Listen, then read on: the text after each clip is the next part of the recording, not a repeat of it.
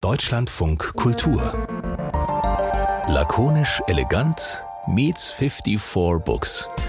Heute mit Christine Watti und mit Kais Harabi. Hallo. Und dann treffen wir 54 Books. Das heißt, es sind noch mehr Menschen zugeschaltet, nämlich Hallo Berit. Hallo. Und hallo Johannes. Hallo. Äh, jetzt habt ihr keine Nachnamen bekommen. Berit Glanz, Johannes Franzen und dann auch noch der dritte quasi Nachname oder der zweite 54 Books. Das ist ein Internetfeuilleton, mit dem lakonisch elegant einmal im Monat zusammen podcastet. So auch in dieser Woche weil wir uns in der Woche befinden, in der sich auch äh, der Überfall Russlands auf die Ukraine jährt. Wir haben schon in der Zeit des Krieges natürlich ähm, über Literatur oder Lyrik und Krieg gesprochen und uns ist aufgefallen, dass es ähm, aber rund um solche gesellschaftlichen, ich will gar nicht, das ist ja kein Ereignis, aber um solche gesellschaftlichen Situationen, die auch immer einen Einfluss haben auf ähm, Kultur Erzeugnisse auf Serien, auf Literatur, auf Filme.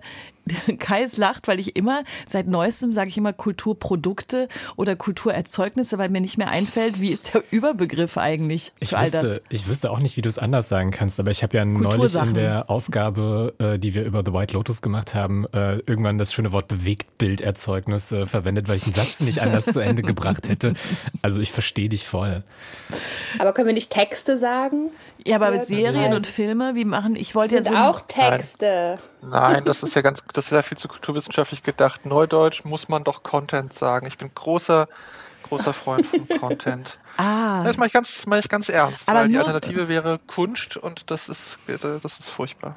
Also, aber soll ich sagen Kultur-Content oder einfach nur Content? Nur Content. Okay, also diese, ne, wir können es mal größer fassen, Ukraine-Krieg, gleichzeitig aber auch irgendwie Corona hatten wir auch schon mal hier in dem Podcast. Äh, Hanau hat sich zum dritten Mal gejährt, gerade erst am vergangenen Wochenende. Und immer sind es Dinge, die sich zwar wiederfinden in Kultur, Content, aber wir natürlich uns immer fragen, wann eigentlich genau und auf welche Art eigentlich genau. Und das wollen wir in diesem Podcast miteinander besprechen und fangen wahrscheinlich bei der Ukraine an. Kais? Ja, würde ich auch sagen, weil die Ukraine natürlich am präsentesten ist, gerade mit dem Jahrestag, der bevorsteht, aber auch, finde ich, literarisch sehr präsent war. Also gefühlt hat jede Tageszeitung, die ähm, schnell genug war, sich eine ukrainische Autorin, einen ukrainischen Autor gesichert der dann im Feuilleton zwei Spalten mit Kriegstagebuch füllen durfte.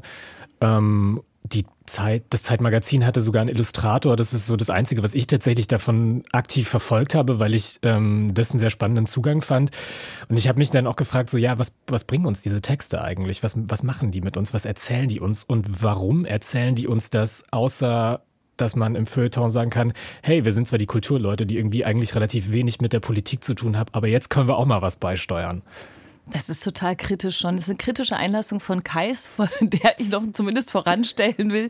Berit und Johannes, hat sich denn euer äh, Lesen in dem letzten Jahr verändert? Habt ihr andere Dinge gelesen, neben dem natürlich, was Kai sagt, nämlich sofort zu überlegen, wie kann man das, was passiert, umsetzen? Aber hat sich da für euch was verändert? Habt ihr andere Dinge gelesen oder anders gelesen?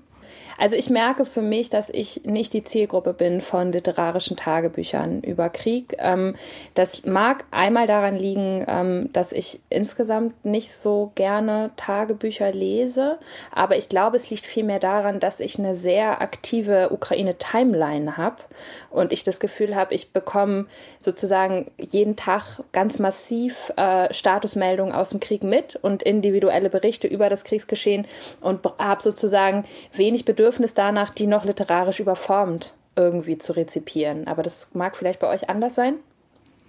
Johannes? Also das Problem ist ja, dass sowas wie ein Krieg in Europa äh, sofort die Aufmerksamkeit extrem auf sich zieht und dann bleibt eben nicht mehr viel Aufmerksamkeit für Dinge wie eben Literatur, Kultur oder anderen Content. Und das führt natürlich bei den ja, Ressorts, bei den Kulturressorts auch zu einer gewissen Panik und dann möchte man sozusagen auch die eigene Relevanz unter Beweis stellen, indem man ähm, diese Dinge dort stattfinden lässt, was ja auch toll ist und auch gut, was aber natürlich auch zeigen soll, hier Literatur findet auch statt, Literatur hat auch etwas beizutragen. Aber es ist ja schon interessant, dass es vor allem auch Tagebücher sind. Also das war ja bei Corona gar nicht unähnlich. Da wurden ja auch am Anfang viele Tagebücher geschaltet. Bei 54 Books gab es auch eins.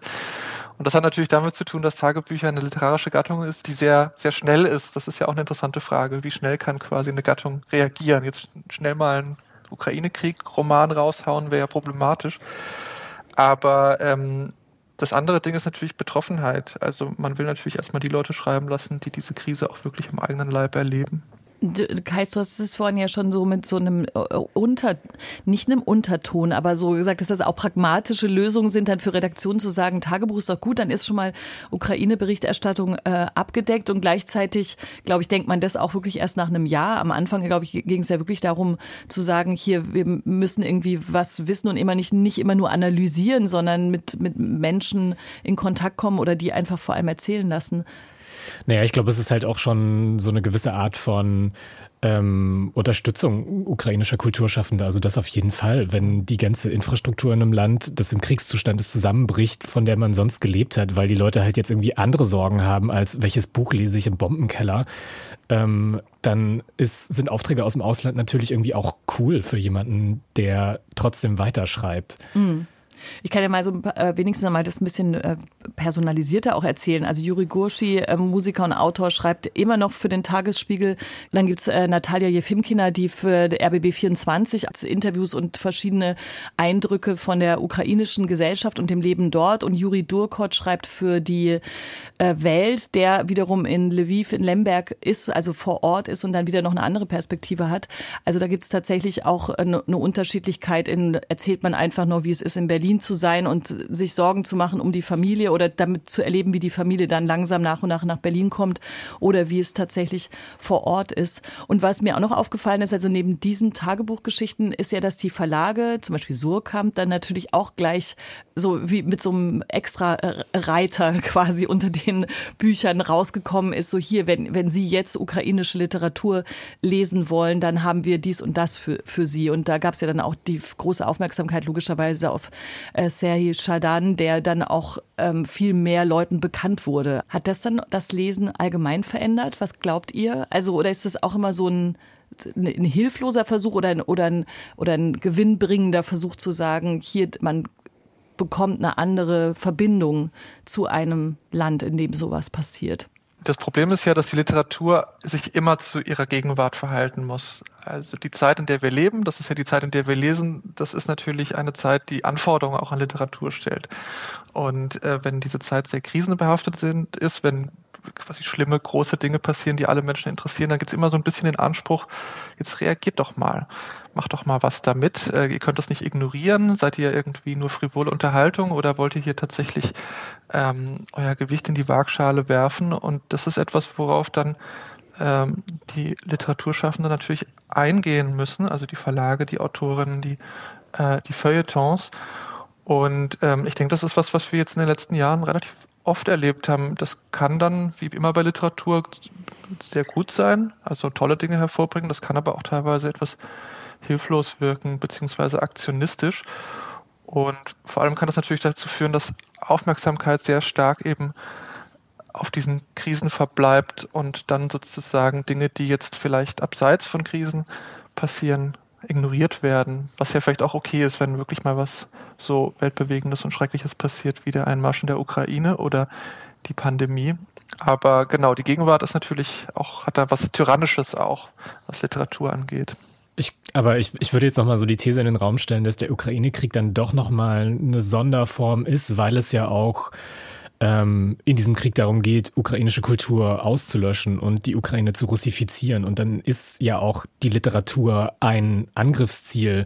Und dann ist ja eigentlich, sich ein Buch von Sehi Jadan zu kaufen oder generell über ukrainische Literatur zu sprechen, ukrainischen AutorInnen Platz in den Feuilletons einzuräumen, ja auf eine gewisse Weise auch jetzt mal ganz kitschig formuliert, unser Beitrag dazu. Also, wie seht ihr das? Ist, ist das wirklich auch so eine Ebene, auf der dieser Krieg ausgefochten wird, werden muss? Das funktioniert natürlich bei, äh, bei, bei, bei Ukraine ähm, ziemlich gut, weil es eben schon übersetzte Literatur gab. Ne? Das ist ja, es gibt ja, also wir leben ja in einer Polykrise. Es ist ja auch nicht das einzige Land, in dem gerade Krieg ist oder in dem gerade katastrophale Umwälzungen sind. Tatsächlich schauen wir aber ganz besonders drauf und ich glaube, das hat tatsächlich auch was damit zu tun, dass das Angebot schon vorhanden war. Also es gab schon tolle ÜbersetzerInnen, es gab schon gute übersetzte Literatur, es gab da schon Netzwerke, ähm, während ja gerade global global woanders auch schlimme Krisen ablaufen, aber wir da ja nicht das Gefühl haben, wir müssten irgendwie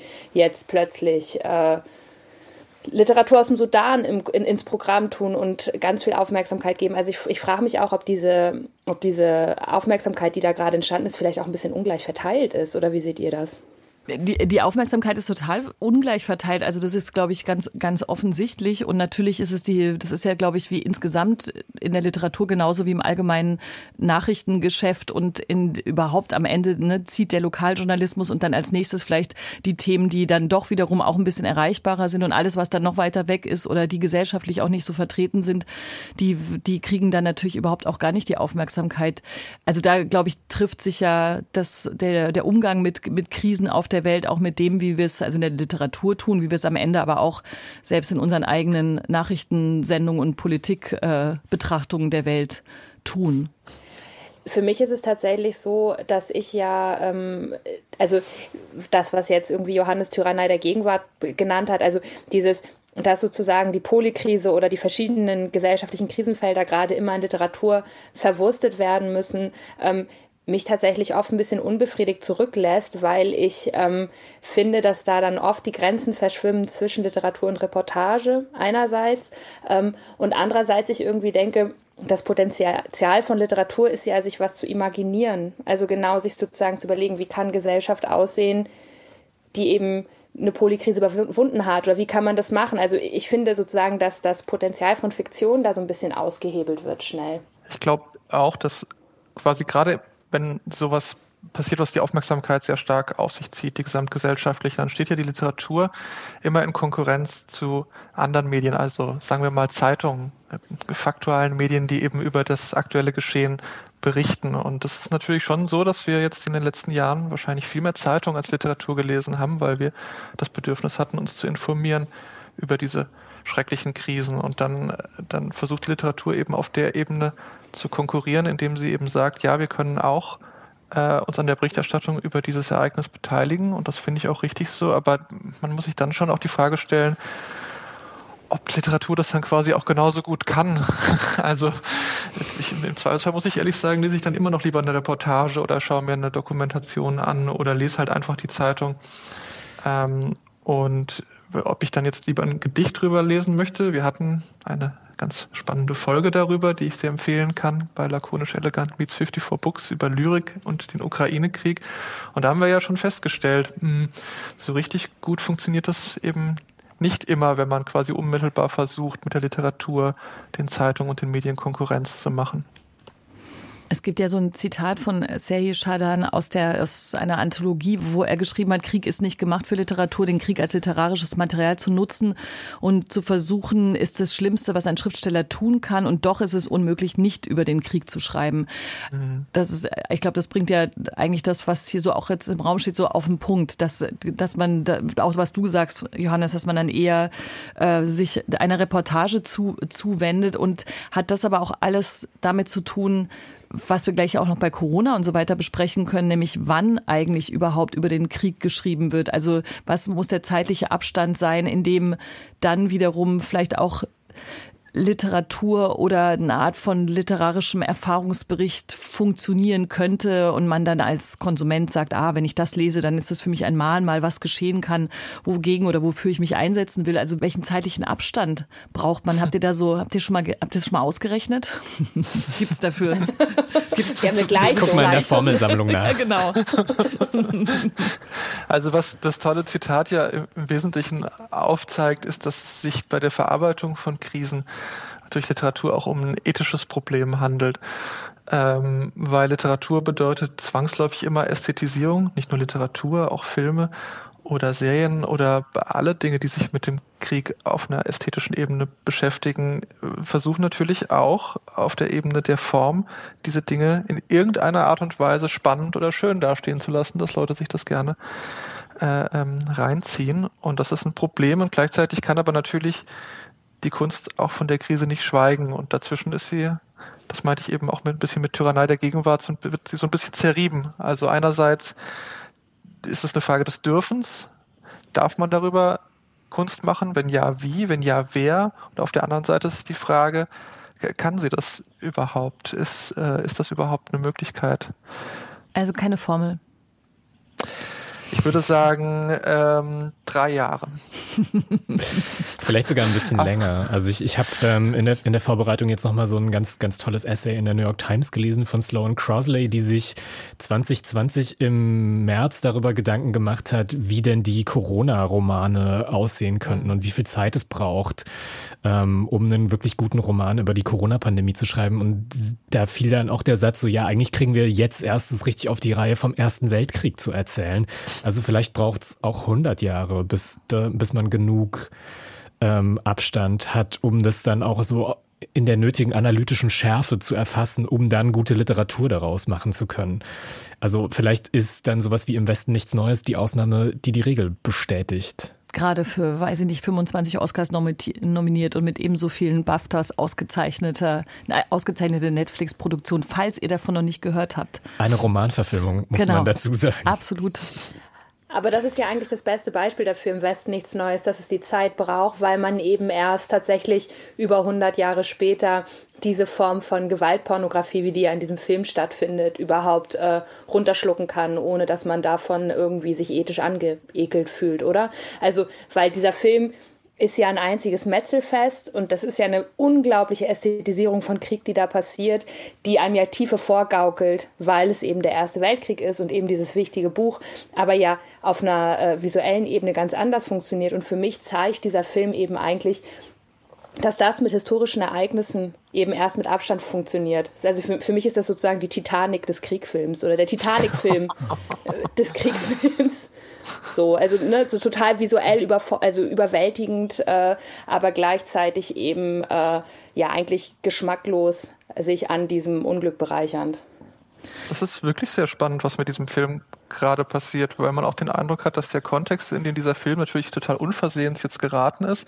Also der Film wurde natürlich schon viel länger geplant als äh, äh, der der historische Kontext, in den er jetzt fällt, existiert hat. Und ähm, man könnte natürlich auch sagen, dass dieser Film eine relativ ungünstige Botschaft sendet, weil im Westen nichts Neues natürlich ein Antikriegsbuch ist, das ähm, den, also die, die, Sinnlosigkeit eines Krieges eigentlich in den Mittelpunkt stellt. Und das ist natürlich, wie soll ich sagen, eine Botschaft, die sich jetzt auf diesen Konflikt nicht unbedingt vollständig übertragen lässt, weil hier ja durchaus in der Verteidigung eines Landes und einer Kultur ähm, man sagen könnte, dass es auch wichtig, sich zu wehren und zu kämpfen. Aber ganz seltsamer Fall, finde ich auch, was Berit sagt. Ähm, auch rätselhaft, dass der Film jetzt kommt. Ich meine, im Westen nichts Neues als Buch. Die Geschichte davon ist natürlich für die Frage, wann, wann ist es zu früh oder wann gibt es damit Probleme, auch total interessant. Also 1928, zehn Jahre sozusagen nach dem Ereignis, ist eigentlich auch eine relativ mhm. lange Zeit. Und der Roman war ja nicht nur ein riesiger Bestseller, was ja schon mal die Relevanz des Themas, aber auch wie stark dieses Thema noch in der Gesellschaft gebrannt hat, andeutet, sondern das Buch war ja auch wahnsinnig umstritten. Also Leute sind ja durchgedreht und auch die erste Verfilmung dieses äh, Buches hat zu richtig gehenden Anschlägen auf Kinos geführt. Ähm, das ist ein gutes Beispiel dafür, dass die Verarbeitung von so nationalen Traumata und äh, äh Krisen dass die immer umstritten ist und problematisch, selbst zehn Jahre danach, beziehungsweise selbst 100 Jahre danach. Ähm, aber wann jetzt genau es zu früh ist, das muss die Gesellschaft natürlich selber entscheiden. Also wann ist es, wann kann man, wann konnte man Filme über 9-11 machen oder wann kann man Computerspiele über, über Corona machen? Das sind eben ja ethische und ästhetische Fragen, die, glaube ich, immer brennen werden.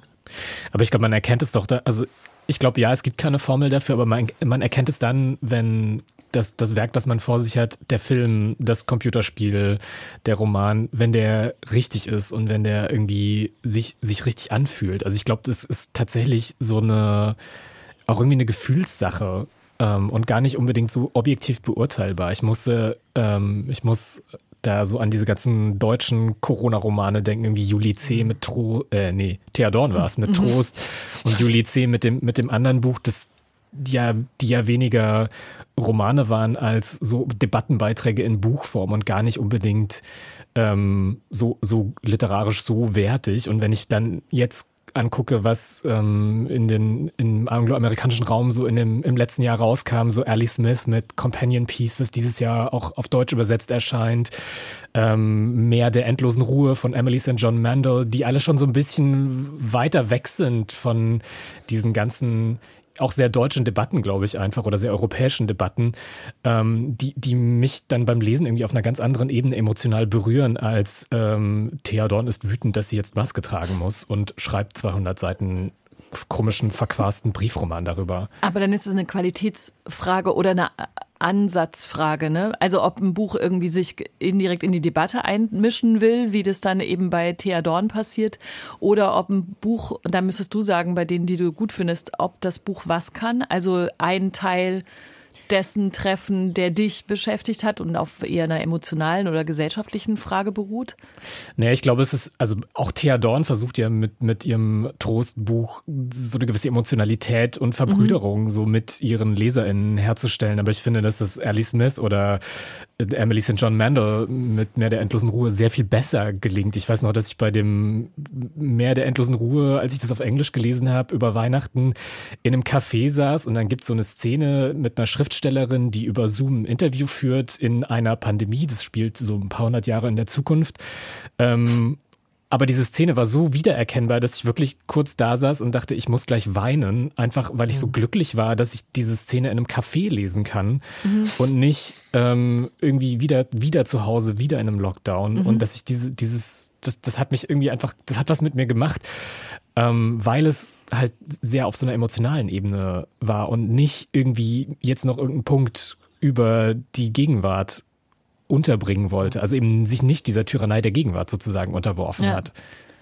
Aber es ist ja vielleicht auch die Stärke von Literatur, sich so eine Krise anzuschauen und zu gucken, was ist eigentlich äh, so ein zentrales Element davon und das dann literarisch zu verarbeiten, vielleicht auch in einem ganz anderen Setting. Und dann ist eben vielleicht der bessere Corona-Roman der, der in der Zukunft spielt und nicht der, der sozusagen sich ganz, ganz nah an der Gegenwart abarbeitet, sondern der eben Themen wie Einsamkeit oder Isolation verhandelt, aber in einer ganz anderen äh, literarischen Realität. Und ich glaube, da wird dann eben auch die Stärke von Literatur ja irgendwie deutlich, dass man eben auch Geschichten erzählen kann, die eben ganz anders aussehen, aber trotzdem sich auf die Gegenwart beziehen. Und ich glaube, dann wird es eben immer interessanter. Mhm. Ja, das finde ich auch. Ich glaube, der Unterschied ist, ob man einen Corona-Roman schreibt oder einen Roman, der quasi anerkennt, dass es, dass es dieses Ereignis gab und dann eine Geschichte erzählt, die, die in diesem Ereignis spielt. Und ich glaube, das ist der, das ist der große Unterschied. Und das Problem war ja auch, dass die, also gerade die, ähm, die Pandemie auch als Zumutung für die Literatur wahrgenommen wurde. Also Stephen King hat zum Beispiel erzählt, dass er seinen neuen Roman jetzt ein Jahr vorverlegen musste, ähm, damit der nicht von der Pandemie eingeholt wird, also die Handlung, weil Handlungen von Romanen müssen halt in irgendeiner Zeit spielen, selbst wenn die Zeit nicht markiert ist. Und ähm, das hatte man, das geführte man auch bei vielen Serien, dass die dann sozusagen so lange wie möglich eine Vor-Corona-Gegenwart aufrechterhalten, dann ganz kurz die Figuren irgendwie zwei Folgen lang Masken tragen lassen und dann war Corona irgendwie schon wieder in Anführungszeichen vorbei. Aber es wird irgendwann eine Zeit kommen, wo dieses Ereignis einfach Teil der Zeitgeschichte ist und Menschen dann Geschichten, die gar nicht so sehr jetzt nur mit Corona zu tun haben, ähm, erzählen können, in denen das einfach zum Alltag gehört. Und ich glaube, das Problem bei so Romanen wie den von Thea Dorn oder äh, Julie C. ist, dass die eben einen Roman über dieses Ereignis schreiben wollten, was dann auch sofort sowas Abgreiferisches bekommt. Sowas, wir nehmen jetzt quasi diese Aufmerksamkeit mit, die der Diskurs erzeugt für einen Thesenroman, der dann halt auch als Thesenroman, also als Leitartikel eigentlich gel gelesen wird. Äh, wann instrumentalisiert man selber die Tyrannei der Gegenwart, wie du es genannt hast, Johannes? Also das Überkriegsschreiben haben wir gelernt, warum das schwierig ist, und eigentlich nicht ein literarisches Material sein kann. Aber wann oder wie können wir umgehen mit dieser Gratwanderung, die logischerweise Kulturmenschen auch äh, mitgehen müssen, nämlich wann ist das tatsächlich auch was, was was, wenn der Moment gekommen ist, dass Leute sich wieder damit beschäftigen wollen, wann ist, wann sind Kriege, gesellschaftliche Ereignisse, Pandemien und so weiter auch ein Teil, bei dem sich ähm, Literaten oder Filmemacher immer wieder fragen lassen müssen, ist, bist du gerade Aktivist oder instrumentalisierst du eine Krise oder hast du wirklich was beizutragen? Wie schwer ist das mhm. denn eigentlich? Das ist wahnsinnig schwer. Ich glaube, dass es eigentlich fast nicht möglich ist, wenn man Literatur macht oder Kunst macht, das Ereignis, das man verarbeitet, nicht auch zu instrumentalisieren, weil die meiste Kunst ist eben auch irgendwie Unterhaltung und irgendwie ästhetisch, also im Sinne von schön. Das kann natürlich auch eine Ästhetik des Streckens sein, aber wie Berit gerade schon in Bezug auf diesen West nichts Neues Film gesagt hat, das ist natürlich schon auch ein krasses cineastisches Ereignis, aber man hat eben dann dieses, diese Bauchschmerzen, weil man den Eindruck hat, hier wird eben äh, quasi ästhetisches Feuerwerk mit etwas betrieben, was viele Menschen Leid zugefügt hat. Ich glaube, das ist ein Problem, das aber quasi alle, alle Kunst, die sich mit ähm, historischen oder Gegenwartsereignissen beschäftigt hat. Und die Frage ist sozusagen, wie viel, wie viel Exploitation ist zu viel Exploitation und wie kann man dem entgegensteuern? Also ich würde zum Beispiel sagen, dass Betroffenheit, also der konkretes persönliches Leid, da eine bestimmte Form von Berechtigung auch ausmacht. Also es legitimiert einen dazu, davon zu erzählen und auch ästhetis zu ästhetisieren, weil man quasi da eine bestimmte moralische Autorität mitbringt. Aber ähm, das scheint mir wirklich ein Problem zu sein. Ich meine, wir bemerken das ja gerade. Ich habe gestern habe ich einen Trailer gesehen, mehr oder weniger zufällig von einem Film über diesen äh, dieses Verschwinden dieser Malaysian Airline Maschine. Erinnert mhm, ihr euch? Mhm. 2014. Und daraus haben die jetzt so, ein, so eine Thriller-Doku gemacht, wie sie gerade auf Netflix irgendwie wie so Pilze äh, aus dem Boden schießen. Und ähm, da habe ich mich auch sofort gefragt, muss das sein? Also mhm. diese Doku hat dann quasi so ein bisschen die Ästhetik von Tiger King und anderen, anderen quasi äh, Erfolgsdokus, die wir, also so True Crime Dokus eigentlich, die wir aus den letzten Jahren kennen. Und das zum Beispiel ist eine Form von exploitativem Erzählen, die mh, die, die man durchaus problematisch finden kann. Also über True Crime wurde jetzt auch schon viel gesagt, ähm, dass das problematisch ist, aber ich glaube, das gilt für eigentlich fast alle Formen von faktualem Erzählen oder dem Erzählen von realen Ereignissen. Obwohl ja der ganz einfache Weg raus, der dann auch verwendet wird, den ich dann nämlich auch nicht in Ordnung finde, ist, ich erzähle von Krisen, indem ich maximal sperrig erzähle. Also die Leute, die sozusagen sich mit dieser Krise in meinem literarischen Werk auseinandersetzen müssen, die müssen dann eben auch 800 Seiten Parataxe akzeptieren oder so. Ne? Also ich mache sozusagen mhm. formal so schwierig und hermetisch wie möglich, ähm, um sozusagen mich dem Vorwurf zu entziehen, dass ich da sentimentalisiere oder unterhalte oder was auch immer. Und das ist, glaube ich, also das fühlt sich für mich auch nicht wie eine Lösung an für dieses Problem, wird aber ja oft so gemacht. Ne? Es fühlt sich dann immer eher so ein bisschen an, wie da, da stampft jemand auf den Boden und sagt, nein, das ist Kunst. Mhm. Ja, ja genau, und ihr müsst halt jetzt leiden. Ja. ja. Also quasi je, je, je, je härter das Thema, desto weniger Spaß dürfen die Leserinnen haben, aber lesen sollen sie es trotzdem. Machen sie natürlich nicht und die die Exploitation findet dann eben auf der Ebene, Moritz Basler hat das in seinem aktuellen Buch über populären Realismus schwere Zeichen genannt. Die Exploitation findet trotzdem statt, nämlich so erschwindelt man sich dann manchmal halt quasi Bedeutsamkeit für das eigene Werk, indem man eben ein schlimmes Thema nimmt und dann kriegt man dafür halt Preise und wird im Feuilleton besprochen.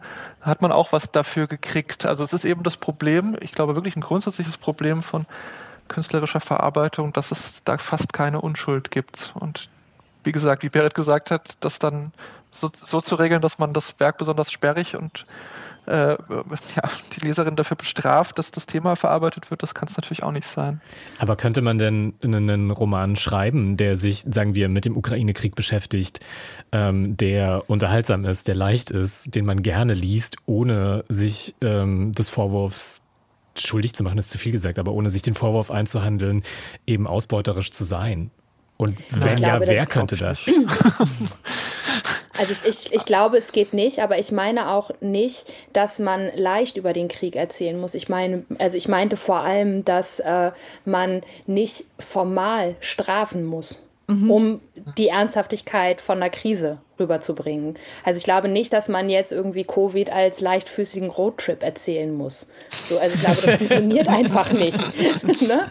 Also da wird es dann ja auch sozusagen, dann, dann wird es ja auch irgendwann schnell respektlos. Aber ich glaube, man muss es eben auch nicht als Epos im Hexameter erzählen, damit die Leute wirklich hart arbeiten, um die Gravitas dieser Krise irgendwie zu empfinden. Also ich glaube, es gibt da irgendwie einen Mittelweg von guten literarischen Erzählen, was gleichzeitig nicht sentimentalisiert, aber eben auch nicht über Formalität sich sozusagen oder über formale Verfahren sich da eine Ernsthaftigkeit ergaukelt, die eben, mhm. also die dann verdeckt, dass man da eigentlich gerade was ausbeutet, nämlich Leid.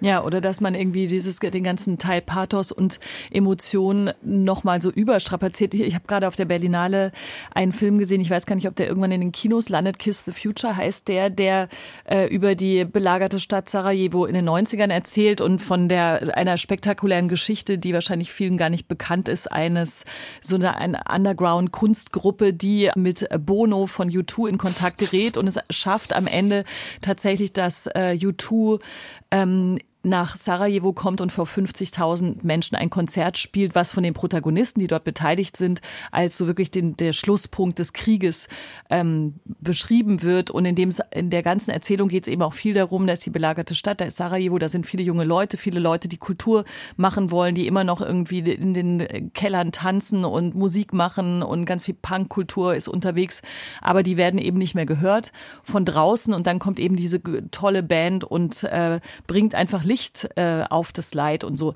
Alles natürlich, weil es geht ja eben nun mal rund um U2 wahnsinnig Pathos getränkt, auch der Film, auch die Momente und die Inszenierung.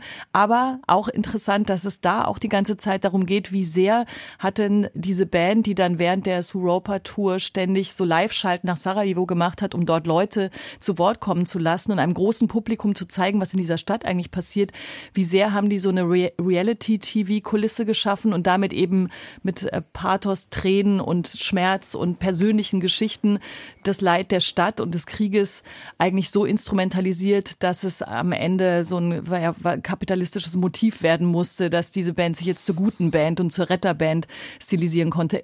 Man muss sagen, disclaimermäßig auch Bono, den ja viele kritisch anschauen heutzutage, hat sich in diesem Film total kritisch, selbstkritisch dazu geäußert. Ne? Also wie darf man, darf man das oder darf man es nicht? Die Band hat dann irgendwann beschlossen, es nicht mehr zu tun, ähm, weil dieser Reality-TV-Moment zu, zu deutlich wurde und sie das Gefühl hatten, sie instrumentalisieren genau die Gefühle, den Schmerz und das Leid. Aber das fand ich interessant auch in unserer Diskussion, weil, weil das ist ja das Gegenteil von dem hochgelobten Feuilleton-Buch, ist dann wiederum der andere Ansatz. Wir zeigen einfach weinende Menschen. So, äh, macht ihr dann mit? Seid ihr dann interessiert? Äh, haben wir dann was dazu beigetragen, dass Kriegssituationen die Welt beschäftigen? Ich glaube, es ist eine der größten Herausforderungen unserer Gegenwart, jetzt einen Weg zu finden, wie man über Krise erzählen kann, eben ohne den Appellcharakter nur durch so, ja, letztlich Kitsch irgendwie mhm. zu erreichen. Weil wie schaffen wir es sozusagen mit Kunst, vielleicht auch Empathie oder Bewusstsein zu erzeugen, was, glaube ich, wichtig wäre angesichts dessen, was global gerade passiert, aber ohne eben in diese Instrumentalisierung und Ausbeutung zu geben. Und ich habe da auch keine Antwort drauf. Ne? Aber ich glaube, es wäre wirklich, oder es ist wirklich die Herausforderung für Literatur gerade, sich mit dieser Frage auseinanderzusetzen. Eigentlich nur ja. für Literatur oder für alle? Zwischenfrage. Ja. also ich meine, das Beispiel, das Beispiel, das du gerade erzählt hast, das ist ja äh, äh, das, das zeigt ja sehr gut diesen Double Bind, in dem Kunst eigentlich immer steht. Nämlich einerseits, äh, dass sie sich eben einmischen soll, dass sie auf, auf äh, konkrete und aktuelle Ereignisse und Krisen auch schreckliche eingehen soll, weil sie sonst der Vorwurf natürlich auch gemacht werden könnte, dass sie sich frivolerweise irgendwie auf das Ästhetische zurückzieht. Ähm, und dann, wenn sie es tut, äh, der Vorwurf, dass sie diese, diese Krisen und dieses Leid instrumentalisiert. Und ich glaube, das ist ein Widerspruch, der sich wirklich nicht auflösen lässt, sondern immer nur wieder neu fassen oder neu aushandeln. Ähm, wie gut Bono das jetzt ge ge äh, ge gehandelt hat, das kann ich nicht sagen. Aber einer der Gründe, warum wir uns über Bono ja heutzutage auch, wie du gesagt hast, ein bisschen lustig machen, ist ja gerade, weil U2 eben auch als so eine Band gilt, die eben so äh, quasi anstatt einfach Musik zu machen, gute Musik zu machen, die ganze Zeit versucht, sich so als heilige aktivistische äh, äh, Politband irgendwie in den Vordergrund zu drängeln. Und ich glaube, in diesem Sport kommt sehr viel davon zum Ausdruck, in, ja, wie, problematisch das für Kunst ist, sich eben in der, mhm. in der Gegenwart, in Bezug auf die Gegenwart zu verhalten. Ich habe gerade so überlegt, vielleicht kann man das Ganze auch einfach aushebeln, indem man äh, die, die Flucht in die Geschichte antritt und dann eben ein historisch paralleles Ereignis sozusagen sucht und darüber die Gegenwart erzählt. Also das, mhm. das wäre doch eine eigentlich eine sehr gute Strategie, oder? Ja, einerseits. Also es gibt natürlich historische Ereignisse, die schon lange zurückliegen, die ja trotzdem immer noch mit quasi den, den ethischen Problemen belastet sind, die mit Verarbeitung einhergeht. Aber ich, ich frage mich gerade, würde das jetzt gut kommen, wenn jetzt jemand so einen ganz leichtfüßigen oder irgendwie spannenden Roman über den 30-jährigen Krieg veröffentlichen würde? Würden doch wahrscheinlich die, die, die Leute dann denken, hm, ähm, also es gibt ja einen Grund, warum im Westen nichts Neues ein wirklich äh, das Gegenteil von leichtfüßigem Film jetzt gerade so ge gefeiert wird. Aber ich glaube, wenn Daniel Kiemer jetzt übermorgen mit seinem großen, lustigen 30-jähriger Krieg-Roman rauskommen würde, dann würde er dafür wahrscheinlich schon auf die Nuss bekommen. Ja, vor allem ist das nicht, ist das nicht ähm, genau das Gefährliche? Also, weil in den ganzen Erzählungen auch vom Ersten Weltkrieg äh, liegen ja überall liegen Anteile drin, die mit dem zu tun haben, wie was heute passiert. Äh, Im Westen nichts Neues überträgt ja nicht nur eine Emotion, sondern ähm, da das erklärt ja auch ein bisschen was von der Welt oder will es zumindest behauptet es. Und deswegen glaube ich, ist es schon nicht der richtige Weg zu sagen, nimm doch einfach ein anderes ähnliches Ereignis, was weiter weg ist, damit keiner mehr richtig persönlich betroffen ist, weil es hängt ja alles mit allem zusammen.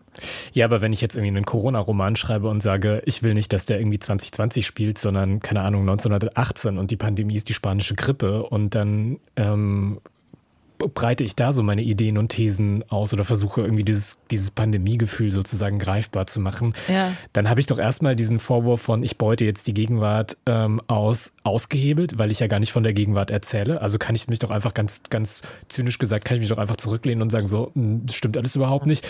Und die Feuilletons würden es feiern, weil dann alle sagen würden, ah ja, spanische Grippe, Wahnsinn. Das ist so tief in die Geschichte eingegraben, toll recherchiert, wow. Ja, dann muss man vielleicht einen Unterschied machen zwischen Pandemie und und Krieg, oder? Berit schreibt gerade mit und wird jetzt bald mit ihrem spanischen Griffroman hervortreten. es, gibt, es gibt tatsächlich schon den besten Covid-Roman, der ein Roman über die spanische Grippe ist. Und der ist von Chion und heißt Der Junge, den es nicht gab. Ähm, und spielt während der spanischen Grippe in Reykjavik. Und ich bin immer noch der Meinung, dass das der beste Roman ist, wenn man sich mit Covid auseinandersetzen möchte. Ähm, weil der nämlich genau diese komische klaustrophobische Situation unglaublich gut zeigt. Und parallel bricht auch noch ein Vulkan. Also man hat also das totale Krisengefühl. ähm, das klingt auch sehr also, isländisch. Ja, ich meine, gut, das ist halt mit dem Vulkan so, ne? Aber ich finde das irgendwie, ähm, ich finde das echt faszinierend, weil das nämlich ein gutes Beispiel für mich ist dafür, dass eben was Literatur kann und dass Literatur tatsächlich eine Emotion oder einen Eindruck oder ein historisches Erleben so schildern kann, dass es dann perfekt für was anderes passt. Und das ist ja eigentlich toll. Das bedeutet, ich muss dann eben nicht das Ereignis irgendwie der Gegenwart nehmen und total instrumentalisieren, sondern ich kann eben Klaustrophobie und Angst und Einsamkeit und Bedrohungsgefühle auch in einer ganz anderen Zeit erzählen. Und ich glaube, das funktioniert hervorragend, wenn man das gut macht. Ich glaube auch, dass das Vorteile hat. Ich glaube, dass Verarbeitung, die Probleme, die mit Verarbeitung einhergehen, unter anderem auch durch Distanz, sei es zeitliche Distanz, in, also der Autorin vom Ereignis, aber auch eben zeitliche Distanz des Ereignisses, das geschildert wird, ähm, dass diese Distanz quasi eine eine gute Voraussetzung ist dafür, dass Literatur dann auch freier wird von dieser Tyrannei der Gegenwart. Aber es ist natürlich schon auch so, dass wir können immer nur in der Zeit lesen, in der wir lesen und werden quasi diese Zeit immer und automatisch auf die oder nicht nur lesen, aber schauen auf die auf die Kunstprodukte, auf die Erzählungen übertragen, die wir gerade lesen. Und das ist quasi was, da kann man sich nicht von frei machen. Die Frage ist eben nur, kann man kann man das irgendwie aushandeln? Aber wie gesagt, wenn jetzt morgen ein Roman über den 30-jährigen Krieg rauskommt, an dem der Autor schon seit 20 Jahren geschrieben hat, dann werden Leute trotzdem den Roman lesen in Bezug auf die eigene Gegenwart. Und ähm, aber es ist natürlich was anderes, als wenn das Ereignis direkt verarbeitet wird, weil das immer auch, das hat auch einen zu starken Wiedererkennungswert, glaube ich. Also man ist dann zu stark selber drin, um dann diese Erzählung auf eine Art und Weise ja, ich weiß nicht, genießen, rezipieren zu können, die, die der dann angemessen wird. Also stellt euch das doch mal vor, wenn jetzt, haben wir ja aber auch gemacht, aber diese Corona-Romane sind ja vor allem auch deshalb so nervig, wenn man so denkt, ja, okay. also kenne ich alles, stimmt aber alles auch gar nicht. Also man hat viel zu gute Vergleichsmöglichkeiten eigentlich. Ja. Oh, Warte. Christine ist während deiner Ausführung um Jahre gealtert. Ich merke schon, hat, hat Corona bekommen. mein, mein Vortrag hat Christine Corona gegeben. So viel zum Thema die Gegenwart, Tyrannei der Gegenwart. Ja, tyrannisiert bis hier in diesen Podcast hinein. Ich, äh, ich habe aber, ich will trotzdem nochmal mein Argument wiederholen. Ich glaube, es ist wirklich aber ein Unterschied zwischen der, äh, dem Kriegsthema und dem Pandemie-Thema. Also auch mit der, wie gesagt, Parallelisierung in Stoffen, die man einfach zeitlich woanders hinschiebt oder so. Ich kann mir das nicht vorstellen, dass man, also, dann, oder es hat auch damit was zu tun, betroffen sein oder nicht betroffen sein oder so. Irgendwie, glaube ich, ist es ein Unterschied, ob wir über Pandemie-Literatur sprechen oder Kriegsliteratur. Ab wann unsere Formel, die wir nicht hingekriegt haben, leider, wirklich gilt. Ab wann man, ab wann man was darüber lesen kann oder will oder ab wann man ähnliche Stoffe nur in einem anderen Zeitsetting äh, platzieren kann, um dann was über die Gegenwart indirekt zu erzählen. Ich glaube, ich würde sogar noch einen Schritt weitergehen und sagen, dass jede, jede Krise oder jedes Ereignis irgendwie singulär ist sozusagen mhm. und ihren eigenen Zeitpunkt hat, ab dem man gut über sie erzählen kann und ab dem man ja so ein gewisses, dieses gewisse Reflexionsniveau einfach erreicht hat. Gibt es hier einen Dissens zwischen ich, lakonisch und 54 Books? Nein, Berit. Nee, überhaupt nicht. Ich sehe das auch so. Also ich glaube tatsächlich, dass äh, jede Krise singulär ist und das für jede Krise unterschiedlich ist, wie, wie und wann man davon erzählen kann. Und ähm, ich glaube nur, dass es jetzt eben sozusagen, weil wir gerade Polykrise haben ne, und wir haben gerade große Krisen, die alle parallel ablaufen, ist natürlich dann so naheliegend ist, darüber nachzudenken, kann man das, kann man diese Krise so erzählen, wann kann man die Krise erzählen. Aber ich glaube, es gibt da keine Formel und es gibt da auch keine, äh, keine einheitliche Lösung, sondern ein Krieg ist eben keine Pandemie und eine Pandemie ist keine Klimakatastrophe. Man muss die alle auf ihre eigene Art und Weise erzählen. Was wahrscheinlich auch gut ist, wenn man dann dem Thema natürlich viel gerechter wird. Ne? Mhm. Gut. Ja, das finde ich, find ich auch. Gut. Ja. Gut. Gut. So, dann, bye bye. also dann. Bis zum Problem nächsten Mal. nicht gelöst. genau. Aber ich habe hier vorhin Zelle geschrieben, der Junge, den es nicht gab. Und aber ich, kannst du noch mal bitte den Autor sagen? Ja, der Autor heißt Shion und das wird aber SJ und dann O mit äh, Strich, also mit Akzent und N geschrieben. Mhm. Ähm, und das ist auch ein Buch, das ist vor Covid entstanden. Also das ist, aber es ist für mich tatsächlich das Buch, wo ich das Gefühl habe, meine Wahrnehmung von der Pandemie wird am besten da drin ausgedrückt. Also viele haben ja auch die Pest gelesen oder so, ne? Aber genau. für mich ist es eben das Buch. Oder das Decamerone. Das fand ich aber auch relativ nervig, weil ich mir dachte, wen wollt ihr veräppeln? ähm, plötzlich wurden alle, alle Texte, in denen irgendeine Pandemie vorkommt, einfach so aufgezählt. Das war so ein ganzes feuilletonistisches Genre. Ja. Ich habe auch so einen geschrieben, aber ein hilfloses feuilletonistisches Genre. Es ist äh, die Literatur und die Kunst ist auch wichtig, darum geht es ja dann auch. Und dann musste man das beweisen. Ja, dann haben plötzlich alle die Pest und Tod in Venedig gelesen. Und, naja, im zweiten Schritt dann, und im zweiten Schritt dann halt auch Texte darüber geschrieben, dass die Literatur auch wichtig ist und wie sie das jetzt bewiesen hat, indem es diese ganzen Romane gibt. Das Interessante daran ist aber doch, dass Menschen dann angesichts der Krise eben, obwohl sie einzigartig ist, doch immer versuchen, irgendwie so den universalen Strang zu finden. Mhm. Und deswegen kann man dann eben im Westen nichts Neues auf den Ukraine-Krieg äh, beziehen, weil Krieg ist schlecht. Oder so, ne? Also, oder äh, deswegen kann man äh, Tod in Venedig für Covid lesen oder so. Also Menschen wollen ja gerne den großen Erzählstrang finden oder die großen Parallelen oder so. Aber das ist natürlich das Problem, dass es der Singularität der Krise nicht gerecht wird. Ich nehme das. das äh, da, nee, sag du noch, Johannes? Ich wollte nur sagen, das stimmt. Was ist jetzt der große Was ist jetzt der große Erzählstrang von diesem Podcast, Christine Watti? Ich weiß es auch nicht ganz genau. Ich würde nochmal darüber nachdenken und das in vier Wochen erzählen, wenn wir wieder 54 Books treffen. Aber ich finde schon, dass wir auch, ich wollte gerade sagen, es ist schade, dass wir nur den ähm, isländischen Roman genannt haben, weil du hattest auch nochmal, wir hatten eigentlich alle, glaube ich, Beispiele dabei. Wenn wir Shownotes hätten, Leute, dann würden wir das euch auch da reinschreiben. Haben wir noch nicht. Das ist auch ein großer Erzählstrang dieses Podcasts. Eines Tages wird der bestimmt gut aufgelöst. Aber vielleicht gibt es nicht den ganz großen Erzählstrang, aber die Suche nach der Reaktion von Kunst auf Krisen, um das jetzt vielleicht sozusagen, oder auch von Content in Crisis, das auf jeden Fall haben wir, haben wir glaube ich, ganz gut ähm, abgeklappert. Ich glaube auch. Ja, ich glaube auch.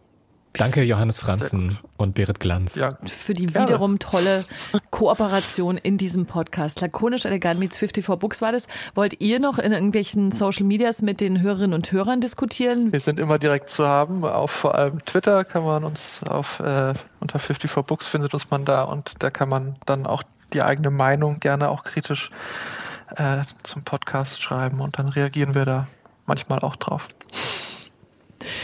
Bis zum nächsten Mal. In vier Wochen gibt es uns wieder in, in dem Vierer-Team oder Fünfer-Team, ist immer ganz unterschiedlich. Und die nächste stinknormale, lakonisch-elegant-Folge, für die wir uns aber auch Mühe geben, die erscheint in einer Woche, falls es jetzt gerade hier am Donnerstag, den 23. Februar. Jay, oh Gott. Am Sonntag. Oh, stimmt. Ah, warte, ich will es nochmal neu noch sagen. Einen Termin. Ich sage es nochmal neu, Entschuldigung. So, also, die nächste Kooperation, äh, die nächste Folge 54 Books ähm, und lakonisch-elegant gemeinsam gibt es in einem Monat und normalerweise kommt ja immer immer nur einmal in der Woche lakonisch elegant raus, aber wir haben uns noch was anderes ausgedacht äh, zu dem traurigen Jahrestag des russischen Überfalls auf die Ukraine. Wir reden nämlich nochmal mit Jan Müller von Tokotronic und dem vorhin schon erwähnten ähm, Musiker und Autor Juri, Gurshi.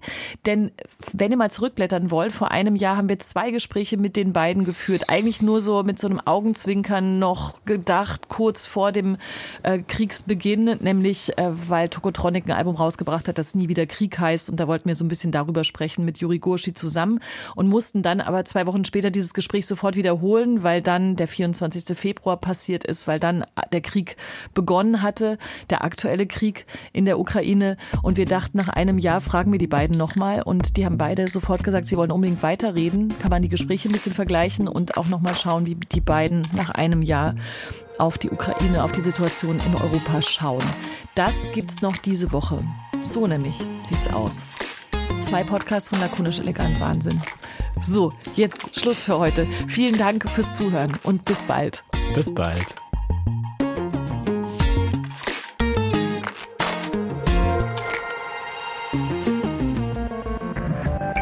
Mehr von Deutschlandfunk Kultur hören Sie auch in unserer App der DLF Audiothek. Jetzt kostenfrei herunterladen für Android und iOS.